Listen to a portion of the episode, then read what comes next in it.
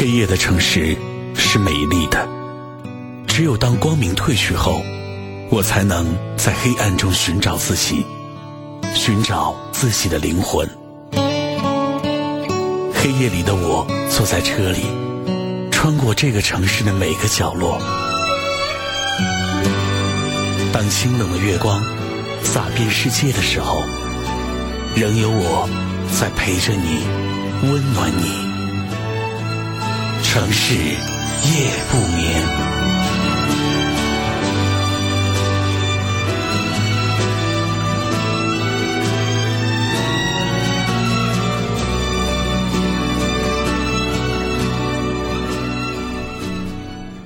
欢迎各位继续将频率锁定在中波七四七调频一零七点八陕西戏曲广播，在每天晚间的。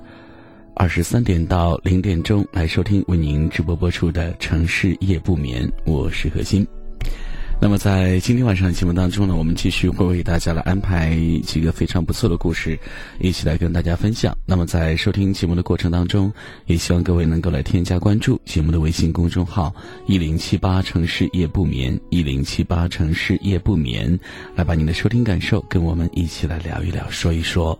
你也可以通过这样的方式来把你自己的故事或者是身边朋友的故事跟大家一起来分享。错过节目直播时段的朋友，还可以通过关注节目微。信公众号的方式来获取更多的往期节目录音。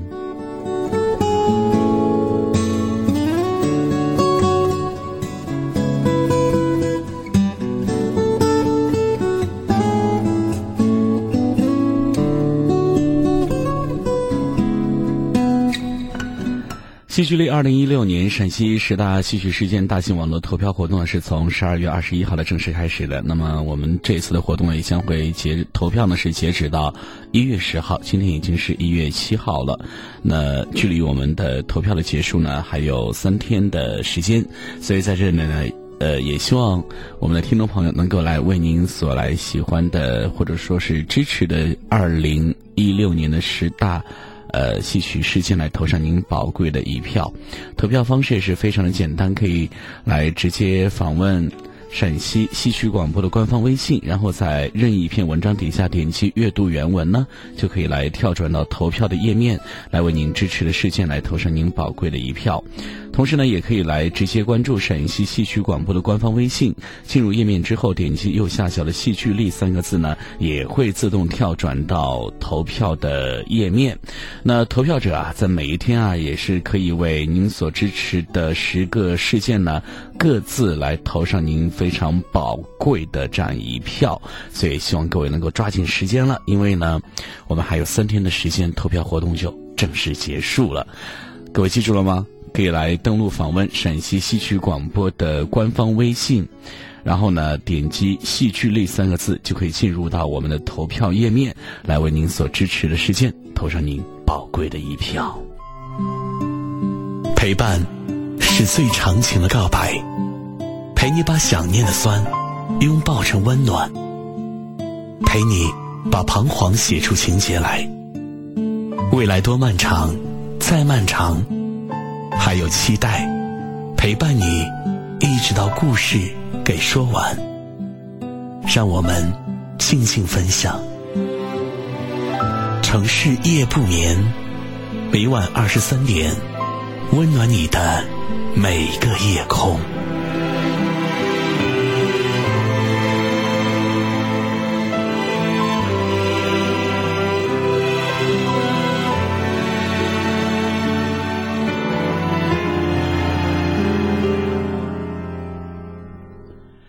几年前，我和海子一起合租。海子的女友呢是年轻漂亮，海子也是非常喜欢她。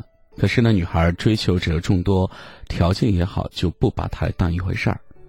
女孩呢有一次要出远门，把她的爱狗呢托付给孩子照料。孩子可是下了血本呀，上好的狗粮，新鲜的排骨炖到恰到好处。小狗呢被养的是白白胖胖，毛色呢都比之前好看多了。女孩出差回来之后呢，接回爱狗。却发现狗狗不吃饭了，他跑过来质问孩子：“我的狗这些天你到底是怎么带的？现在都不吃饭了。”孩子过去一看究竟，原来他不是不吃饭了，他只是变得挑食，不吃以前的狗粮了。孩子告诉女孩原因，女孩呢顿时就没给孩子好脸色看，埋怨他把狗宠坏了。后来女孩实在养不起那只狗，把它送走了。孩子呢也因为这件事儿得罪了他。他每次想献殷勤的时候呢，总是热脸贴到冷屁股上面。女孩更加不把他当一回事儿了。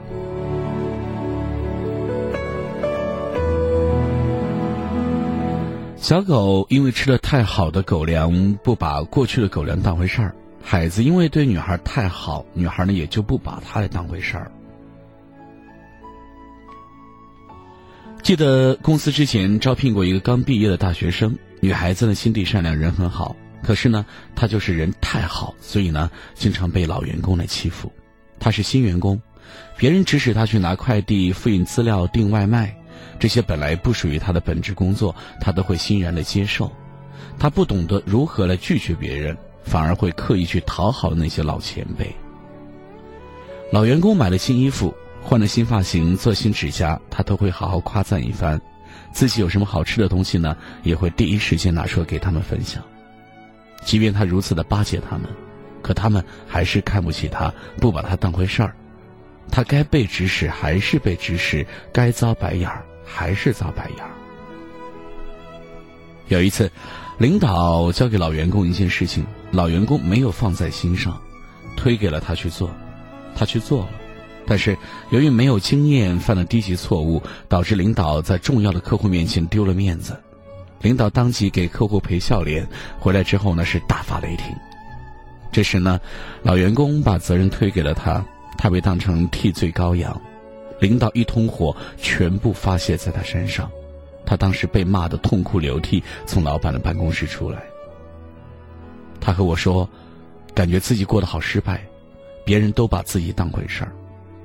我和他说，别人不把你当回事儿，都是从你自己不把自己当回事儿开始的。你的问题就是你自己没有底线，不懂得拒绝，不是你的本职工作，你完全可以拒绝那些老员工的无理要求。男朋友如果迟到，你确定自己的底线是多久？要是他超过时间还没来，你扭头就走啊！你要表明底线，懂得拒绝，拒绝可以让你更珍贵。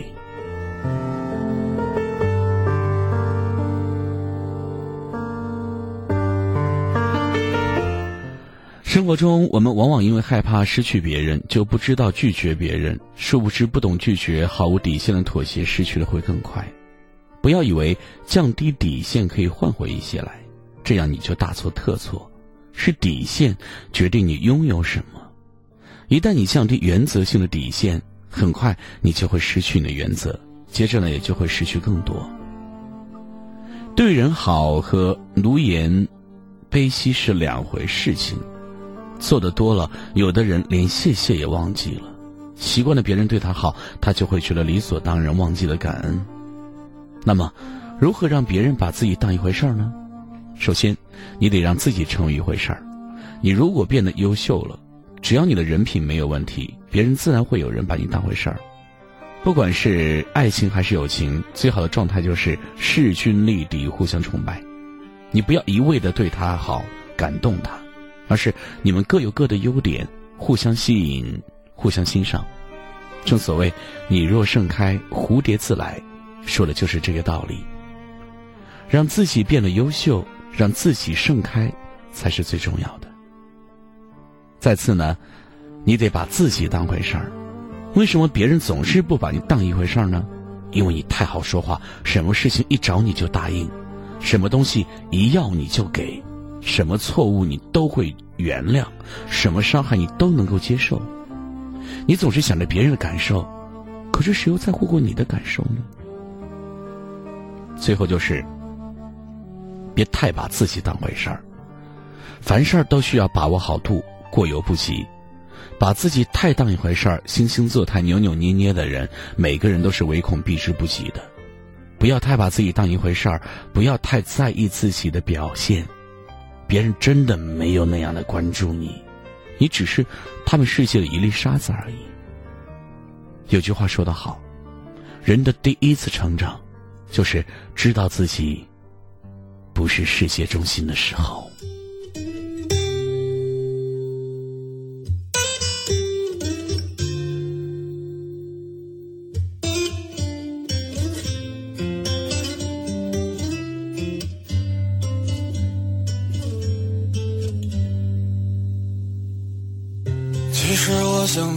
说，遮住夕阳望过去的天是海蓝色，有一个人的思念在你手中，请你紧握。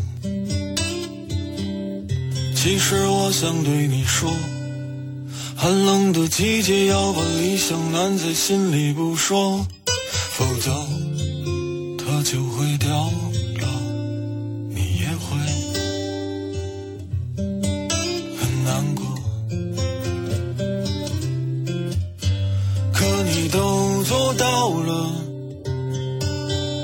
真是好样的！这么多年，你到底经历了什么？你把梦都戳破了。你说想的太多是罪过。面对生活，你灿烂虚伪的笑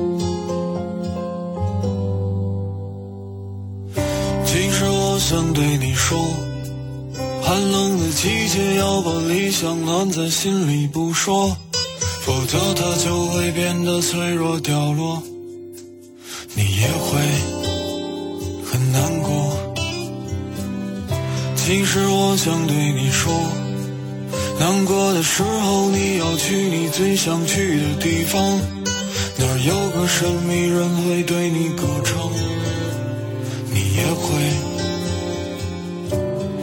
重拾。希望，可你都做到了，真是好样的。这么多年，你到底经历了什么？你把梦都戳破了，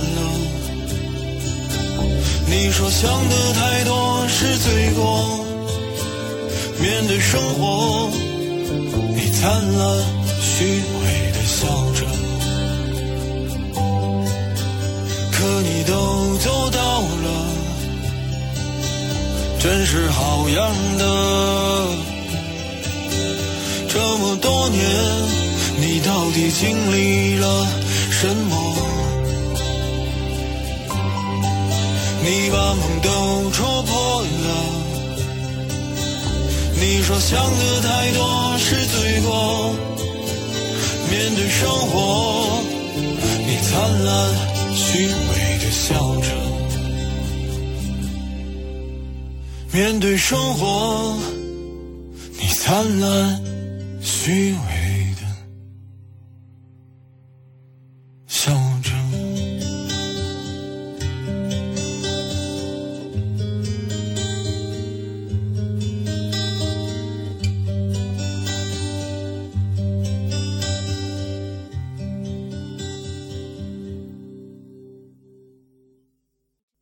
我奶奶瘫痪的那一天是许多年前的一个春节，那一天，她的儿子、女儿、儿子的儿子、女儿的女儿从远处赶来看望她。她应该是高兴的吧，在灶下的柴禾菜蔬鱼肉间周旋，要做出一桌盛宴来款待她的满堂儿孙。事情忽然就发生了，当时我正站在堂前的过道，在一角柜子前切着一些什么。一转头，看见奶奶捏着火钳想往灶堂里探，然后栽了下去，整个人如雕像般梆硬着翻在灶前的柴屑柴灰里。送到镇上的医院之后呢，有人说是脑溢血，以后呢大概是站不起来了。那个时候呢，爷爷也还在，他是一个满腹经纶的读书人，懂周易，也懂五行八卦，常常给我们算命，告诉我们此生劫数几何、命数几何，应对的良策又是哪般。我年少时总以为他是异人，洞悉天机，古书一翻就能知道答案。只是神明如他，不知道有没有算到奶奶的跌倒和他孤独又狼藉的余生。他背着奶奶一步步的从街上挪回来，两个人，两丛白发。两具被岁月折磨的无可奈何的躯体，互相扶持着，沿着走了半生的路回家。人生就是一条归途，所有的出发都是回归。走到后来，人渐渐就少了，只剩下自己，独自与苍老和虚弱对抗。因此，“老伴”二字才显得是如此的可贵。在最无力的晚年，故友渐去，儿女渐去。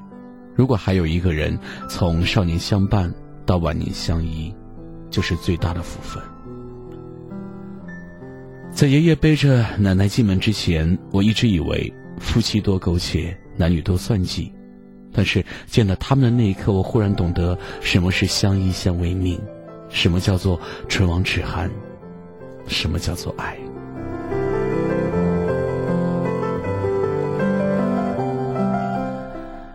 他们是年少夫妻，一起经过战火，一起来受迫害，一起迎来晚年的寂静，儿孙满堂，生命渐入油灯尽苦。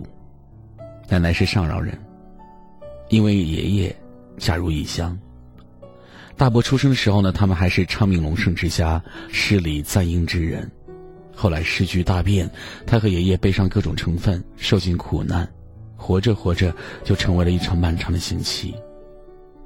晚年境况平和，奶奶说起旧事仍然落泪，于是更加不舍。他看着爷爷，蹒跚着走到院子里，坐在矮凳上，帮他清洗昨天的衣服，用不再利索的发音说：“要是我死了，他可怎么办呢？”没想到，更早离开的是爷爷。爷爷在他七十二岁的某个早上离开人间，爷爷离开的时候。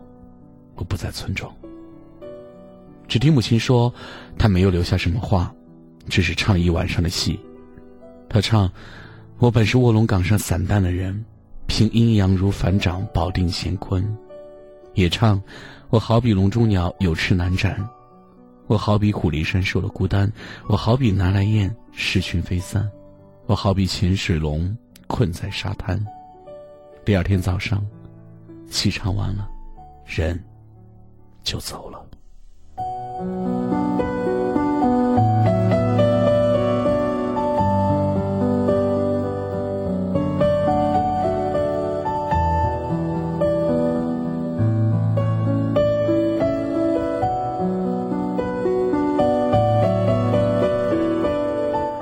我无法知道奶奶听着满屋的哀乐是什么感觉，只知道她更加不好了。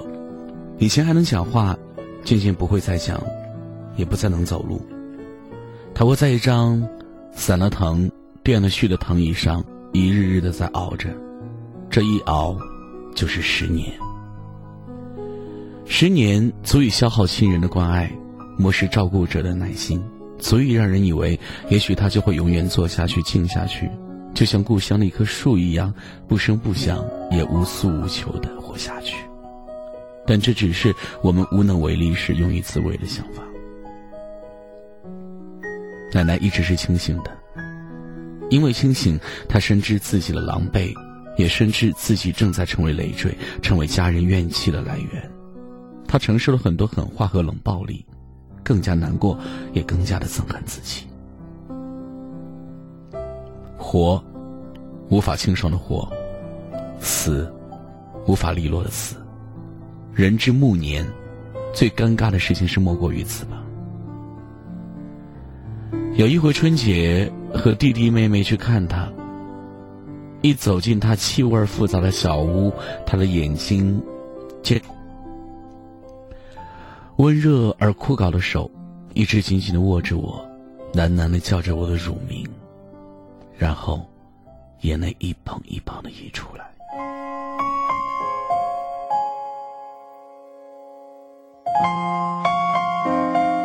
Música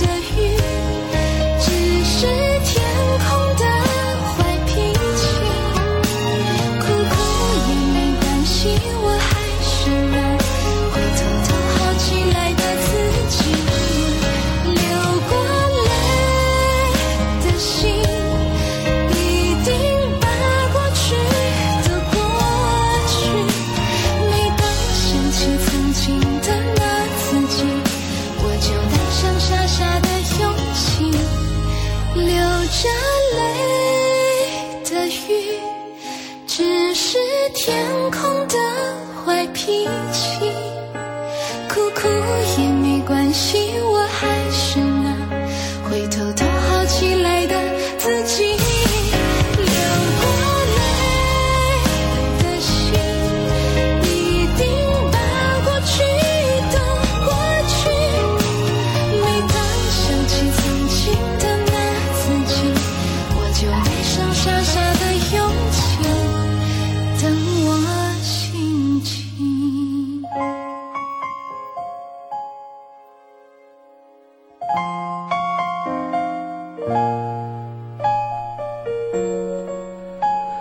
奶奶本是一个讲究的人，哪怕是在那终日被批斗的时代里，也要做到发丝整齐、衣服干净、做人有自尊，不可不检点，不可没分寸。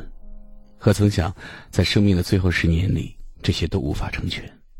那时候已经是晚春，屋子还关着窗，生着炭火，藤一边是便桶，不远处放着大叠大叠的劣质手纸，异味扑鼻。我坐在他身旁说：“奶奶。”我帮你剪指甲吧。他听话的把手交给我，安安静静的，如同一个孩子。似有满腹委屈，又似乎在此刻他已不想伸冤。剪的时候，他不时的看着我的脸，想说什么，嘴角蠕动着，最终什么却也没有说。可是我懂得，全都懂得，在生命的末梢，他。得到一丁点的爱和尊重，哪怕只有一丁点，都觉得是受宠若惊。后来要帮他梳头发，怎么样也不肯，反复说龌龊龌龊。他怕他的脏毁了我们对他的好感，宁愿忍着也如此小心小心的让人戳心窝的疼。那天做的很晚，终于还是要走了。我们都有各自的工作和生活。我说：“奶奶，我们以后再来看你。”他点头，然后一直看着我们出门。转身的时候，我看着他，他也看着我，又重复了好几句“再见，再见”，才走出那扇门。妹妹说：“奶奶太可怜了，以后多回来一下。”可是，以后就没有以后了。许多时候，我们都以为来日方长，可一不小心。就是后会无期。二零一零年元旦的第二天，奶奶终于走了。是的，终于在大家的遗憾、悲伤以及难以启齿的期待当中走了。大波把我领到一张狭小的竹床前，揭开覆在上面的白布。这是我最后一次看到他，如此瘦小，如此萎缩，浅泥色的脸只有巴掌大，泛着青眼睛紧紧的闭着。我没有很伤心。相比于他生前的狼藉，他此刻的安详更让我觉得宽慰。那天进行了几项什么仪式，我已经记不清楚了。只记得交石灰的时候，我想起许多年前，他曾与我们聊村庄里的老人，说有一个人死了，入了殓，盖了棺，守灵的晚上，有人听见里面噼噼噗噗的声音，打开一看，竟然活过来了，方知是假死，扶起来，喂汤喂饭，再活了二十几日，又死了。奶奶说：“我要是死了，你们别给我压石灰啊，太吓人了。”我告诉了葬礼主事的叔叔，他说：“人都死了，感觉不了的。”又说：“里面不盖不干爽。”石灰依旧一袋袋的剪开，一层层的盖了上去。我的奶奶，隔着满棺的石灰，隔着生与死，从此与我们永生不再见。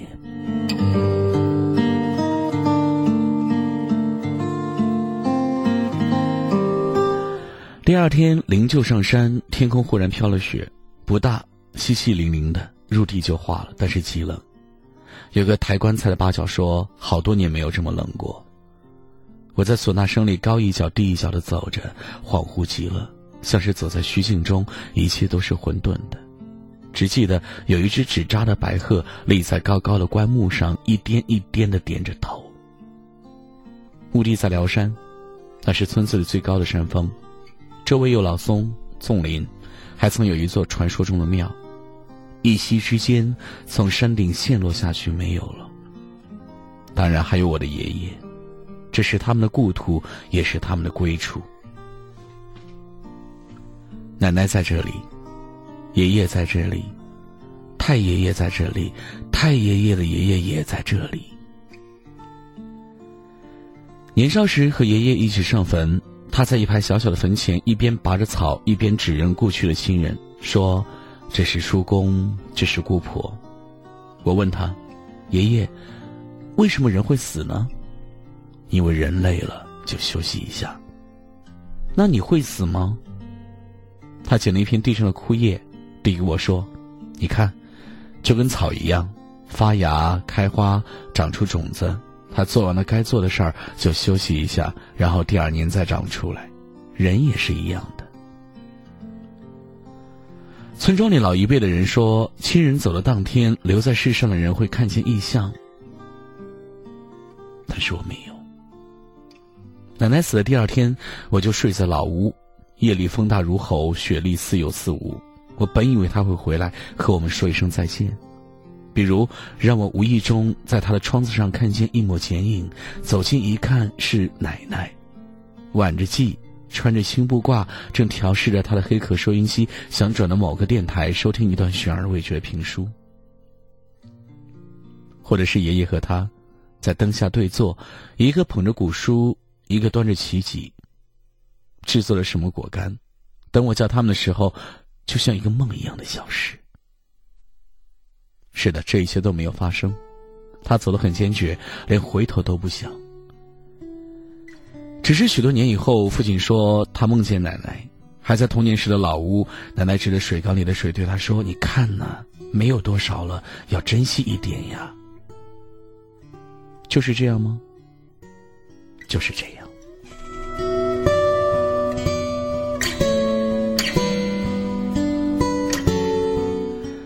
去年清明，原本应该回去看望，在他们坟前来烧点纸、撒点酒的，陪他们说说话。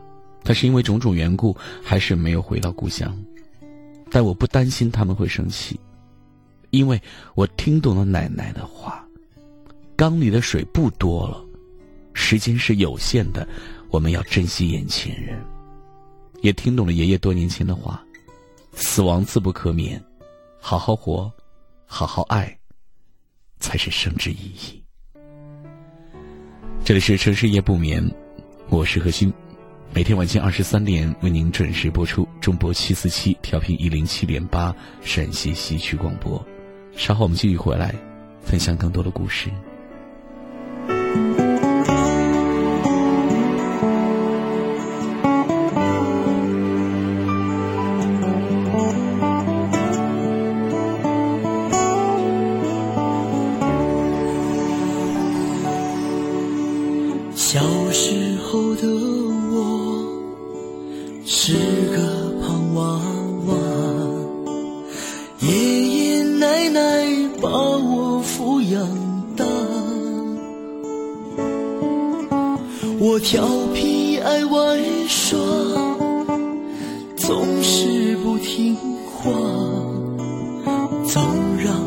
老操心又牵挂。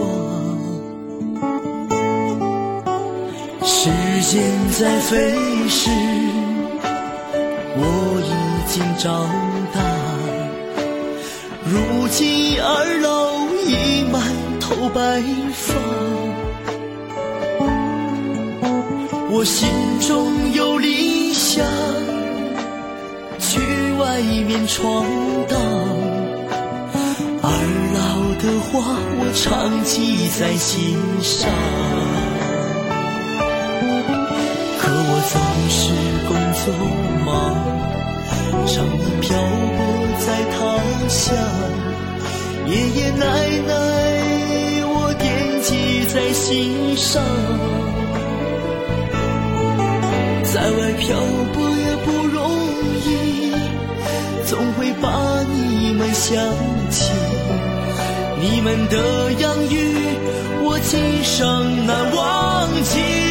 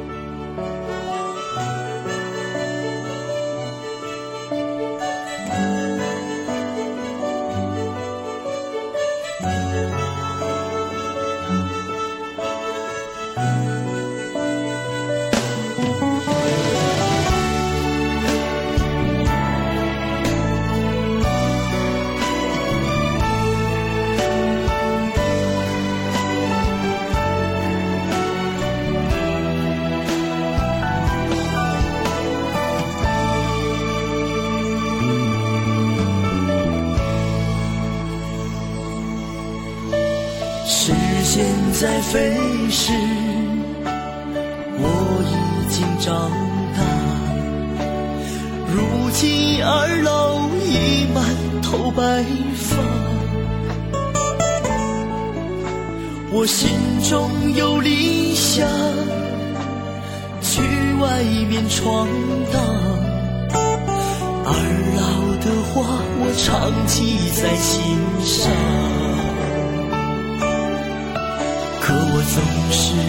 工作忙，常年漂泊在他乡。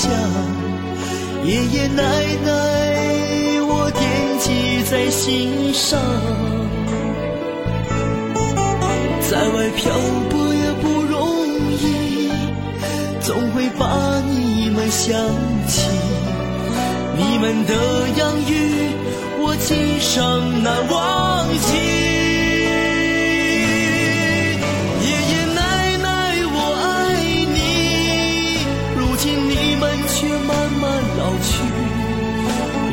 抽出时间多多陪你，也好报答你们的养育。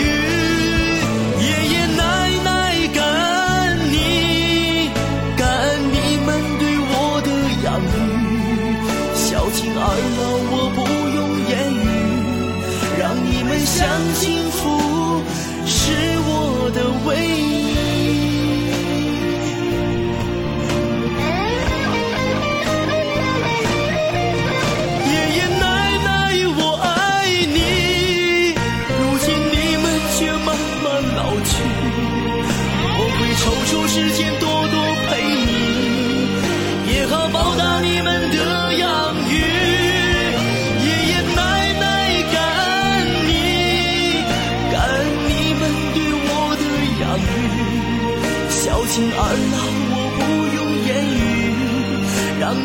让你们享幸福是我的唯一，让你们享清福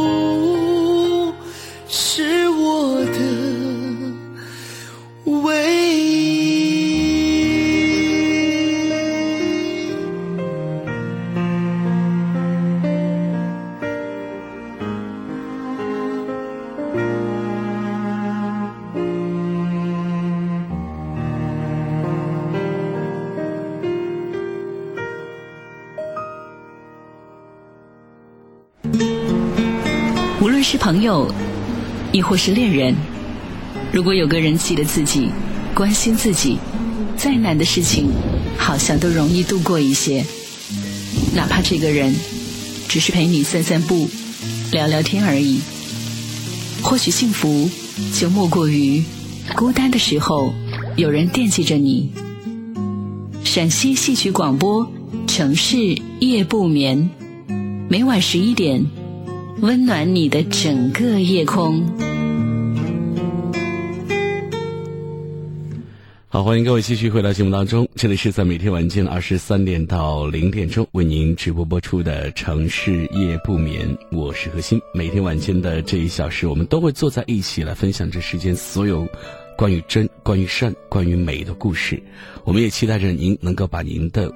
故事或者您身边朋友的故事，来发送到节目当中，跟我们收音机前的朋友们一起来分享。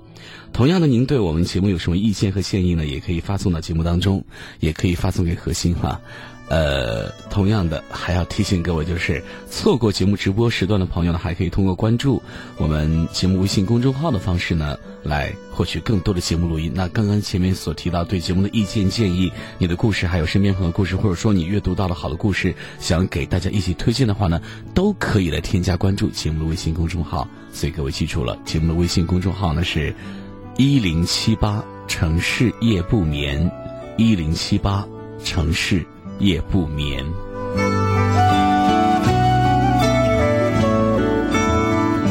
收听我们节目的直播也是非常的简单，关中地区的朋友可以通过收音机来收听我们的节目，可以将收音机的频率调整到中波七四七，或者是调频一零七点八陕西戏曲广播的频率就可以了。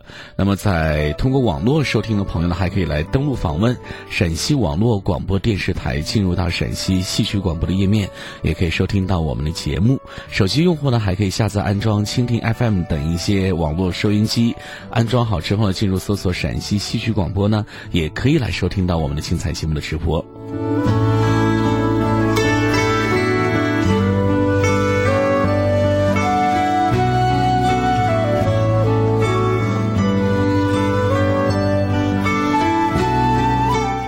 昨天呢，我和高中的同学张先生一起吃饭，他给我讲的东西真的是让我脑洞大开呀，脑洞大开。当年呢，我在西安郊区的时候呢，他给我说了一句话：“这里不是真正的西安，你应该去市中区。”现在呢，他自己开公司，这两年生意挺难做的，不过他还不错。我不是正在装修房子吗？他告诉我说，他表哥在西安从事装修的工作。之前见面没听说他表哥在西安呀，他给我讲了整个过程。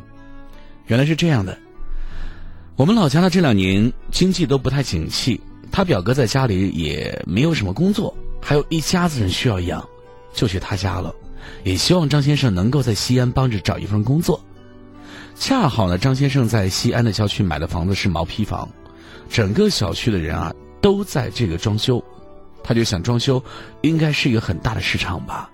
西安郊区新房很多，就这样呢，张先生的表哥就来到西安，先找了一个施工队跟着干活来不断的学习。他给表哥来做预期的管理，说第一年呢，你过来也就是做学经验的，别想着赚多少钱，每一项呢，你都要好好学习。第二年呢，他就让表哥从家里带工人，自己带装修队，生意去哪里找呢？张先生建议表哥去新小区里发广告，然后呢，想办法找到小区里的业主群和群主合作，让他介绍生意。张先生的表哥很勤奋啊，对张先生的建议是绝对执行。正好呢，就找到了第一单生意。他和人家谈装修可以便宜一些，如果做得好呢，能不能帮着发朋友圈或者在业主群里宣传一下？人家呢就非常爽快的答应了。就这样。他目前已经在那个小区装修了十套房子，还有人在招来，排期呢已经到是明年的时候我一听这方法太赞了呀！我们家装修的师傅呢就是刘先生同事介绍的。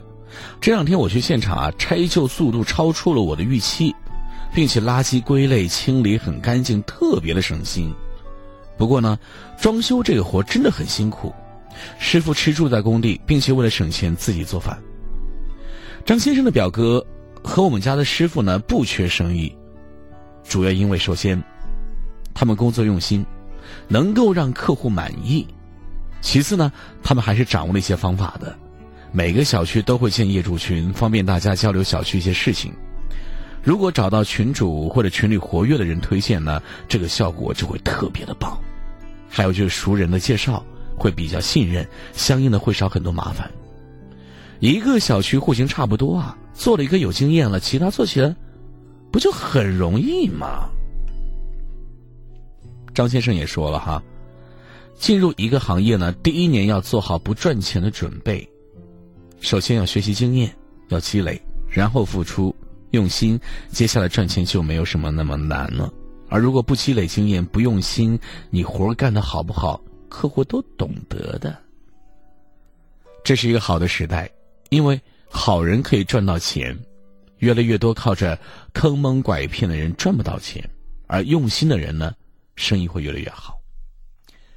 在西安呢，我还有一个朋友在保险公司来上班，带着两个娃。他平常挺忙的，为什么业绩还那么好呢？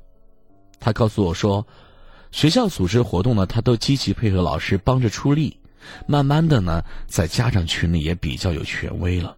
有些家长在群里问一些问题，他知道的一定会用心回答。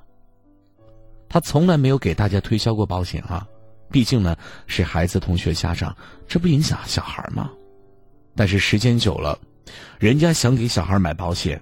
第一个想到的就是来向他咨询，他呢就根据自己的经验来推荐他们合适的这些保险。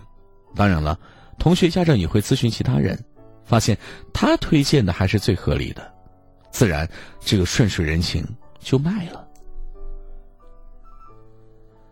每个孩子在外面都有兴趣班，大家会讨论这些问题。同学家长又会推荐给其他家长，他的生意就越来越好。听了这么多案例，我自己总结下来，他们之所以能够来赚到钱，主要因为以下几点：有落地的产品或服务。这要求我们一定要做事情，否则没有支撑点。比如呢，我刚来西安，在郊区呢，自己和朋友合作辅导班，一开始呢，一个学生都没有。就天天去校门口来发传单，来和家长聊天总会有一到两个人感兴趣。搞定一个人之后呢，就认真服务，家长给推荐，学生带同学，慢慢的生意就好了。的确，像张先生说的那样，前期赚不到钱要熬，这就是我们刚毕业的时候，公司毕业，公司为什么不给高薪的原因？因为我没有经验呀。好，接下来就是。用心做好产品或者是服务。我们装修买空调，第一想到的就是格力空调；买冰箱海尔，洗衣机和烘干机西门子，抽油机方太或者老板。虽然他们也做广告啊，但是产品质量是经过市场验证的。身边的人大都用这些牌子，当然了，土豪用更贵的就不说了哈。张先生的表哥。还有我们家的师傅，他们每个人的看家本领是过硬的，身边打交道的人都不傻。我们给别人推荐的时候呢，其实是有信用背书的，不靠谱怎么敢推荐呀？所以，做事情用心和不用心差距特别大。头脑灵活，愿意接触新事物，不断学习，不断来尝试。赚钱这件事儿呢，不会太容易，但是用点心呢，就会相对容易很多。没有一劳永逸的方法，所以还是需要来慢慢的积累的。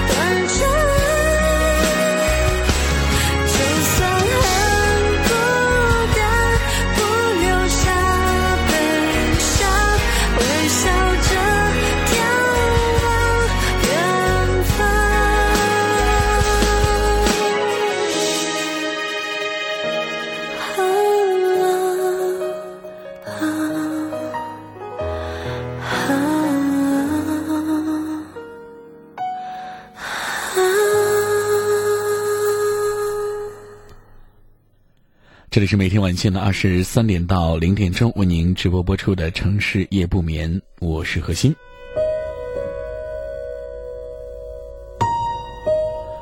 今天晚上的节目到这里就要跟您来说声再见了。在节目最后呢，还是要提醒各位，可以在节目之外呢，来添加关注节目的微信公众号“一零七八城市夜不眠”，一零七八城市夜不眠，可以来获取更多的节目方面的信息，也可以把您的故事或者您身边朋友的故事来发送到节目当中，跟我们收音机前的朋友一起来分享。同样的，错过节目直播时段的朋友，还可以通过添加关注节目微信公众号的方式来获取更多的节目录音。好朋友们，今晚节目就这样，感谢您的收听，祝您晚安，拜拜。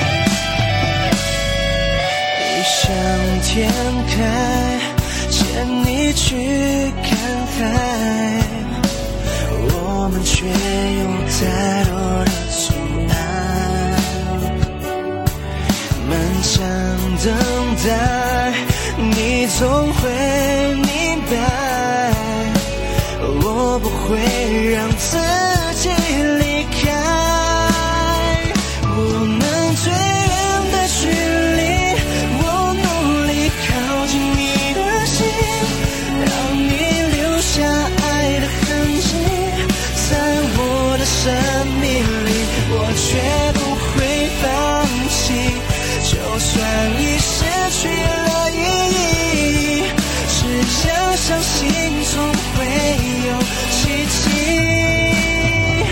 给我最近的距离没有你我无法呼吸你的身影挥散不去在我的血液里。